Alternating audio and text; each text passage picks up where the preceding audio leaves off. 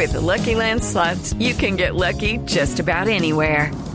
This is your captain speaking. Uh, we've got clear runway and the weather's fine, but we're just going to circle up here a while and uh, get lucky. No, no, nothing like that. It's just these cash prizes add up quick. So I suggest you sit back, keep your tray table upright, and start getting lucky. Play for free at LuckyLandSlots.com. Are you feeling lucky? No purchase necessary. Void where prohibited by law. 18 plus terms and conditions apply. See website for details. Corría el minuto 108 de uno de los partidos más emocionantes de la temporada. El Santiago Bernabéu, atestado de argentinos, palpitaba con la pasión propia de los momentos únicos de la historia. Sí, todos ellos presenciaban el clásico entre Boca Juniors y River Plate. Todo parecía indicar que los tiros desde el punto penal decidirían quién pasaría a la historia como el campeón de la Copa Libertadores del 2018. Pero allí, en ese minuto 108, apareció Juan Fernando Quintero. Y lo hizo con un zurdazo que se incrustó que en el ángulo superior izquierdo del arco de Andrada, pero también se incrustó en la historia del club River Plate.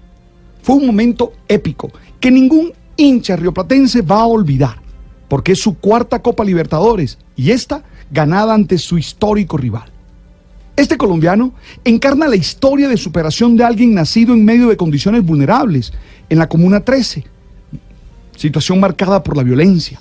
De hecho, su padre Jaime Enrique Quintero está desaparecido desde el primero de marzo de 1993.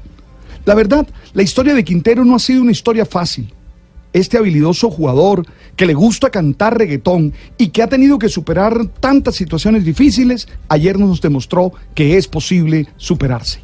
De hecho, cuando él llegó a Argentina fue muy maltratado por lo, mm, lo consideraban gordo recuerdo a algunos de estos periodistas argentinos decir que, era más gordo que el carnicero de la esquina.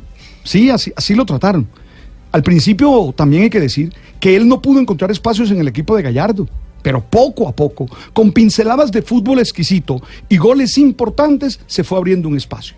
Él no se dio por vencido nos volvió a demostrar que se pueden superar las dificultades y que el talento, acompañado en una buena dosis de disciplina, ocasiona los triunfos que se desean y se buscan. Este pequeño jugador se concentró en sus sueños, sí, y él de alguna manera nos muestra los sueños de tantos otros muchachos de nuestras mm, barriadas, de situaciones complicadas que quieren salir adelante y que quieren triunfar. Él nos da una lección a todos a todos los que tenemos la tentación de darnos por vencido ante las dificultades que experimentamos. Y nos deja claro que los triunfos no caen del cielo, sino que son el fruto de saber juntar el trabajo disciplinado y el talento. No vale la pena quejarse, excusarse y creer que no se ha triunfado por culpa de los otros, sino hay que enfocarse, comprometerse con los objetivos que se tienen y aprovechar la oportunidad que la historia le brinde en el momento preciso. Eso fue lo que hizo Juanfer así lo llaman. Y por eso hoy el mundo futbolístico lo eleva al Olimpo de los héroes de las batallas épicas del fútbol.